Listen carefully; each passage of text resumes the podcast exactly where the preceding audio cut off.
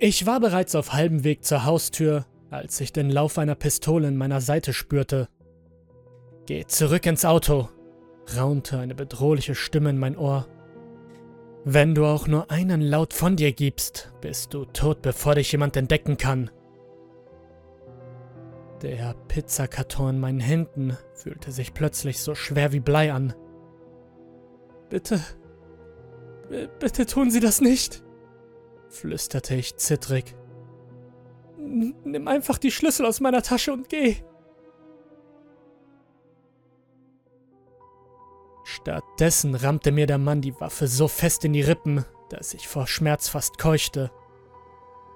Ich wandte mich um in Richtung Auto, während er mir dicht auf den Fersen war und mir drohte, mir eine Kugel in den Kopf zu jagen, wenn ich versuchen würde, davonzulaufen.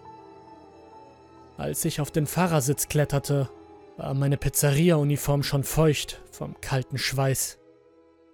Während der nächsten halben Stunde musste ich mit vorgehaltener Waffe herumfahren. Mein Chef rief mich immer wieder an, bis der Mann mein immer noch klingelndes Telefon aus dem Fenster warf.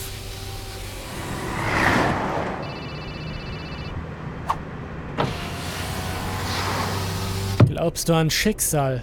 fragte er.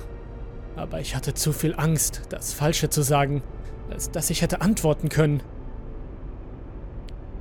Jetzt schon, fuhr er fort, unbeirrt von meinem Stillschweigen und ließ ein Lächeln aufblitzen, das mir einen Schauer über den Rücken jagte.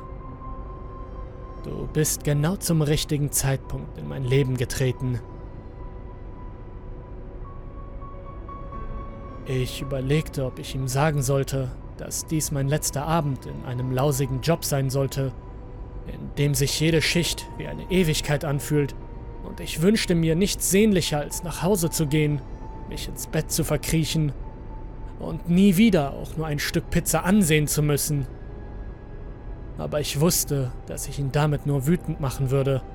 Also hielt ich den Mund und umklammerte das Lenkrad so fest, bis meine Knöchel weiß wurden. Schließlich befahl er mir, an eine abgeschiedene Häusersammlung heranzufahren in der der Mann auf ein graues Haus mit einer leeren Einfahrt deutete und bösartig grinste. Wir werden warten, bis sie nach Hause kommen. Dann nimmst du den Pizzakarton und klopfst an die Tür. Wenn sie aufmachen und dir sagen, dass sie nichts bestellt haben, stürm ich rein.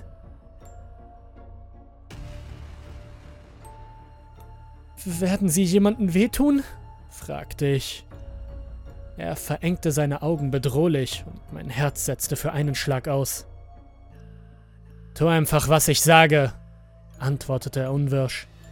Und dann kannst du gehen. Aber ich hab ihm nicht geglaubt.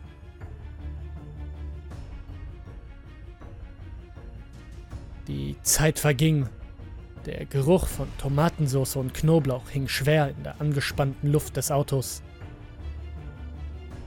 Ich habe Hunger, meinte er und griff nach dem Pizzakarton. Er hatte zwei Stücke verzehrt und war gerade dabei, ein drittes zu essen, als ich die Verwirrung in seinen Augen flackern sah. Die Pistole glitt ihm aus dem Griff und er krallte sich verzweifelt an die Kehle und rang nach Luft. Schaum bildete sich auf seinen Lippen, während er röchelte und sich verkrampfte. Ich sah zu, wie sein anklagender Blick in ein blasses, lebloses Blau überging.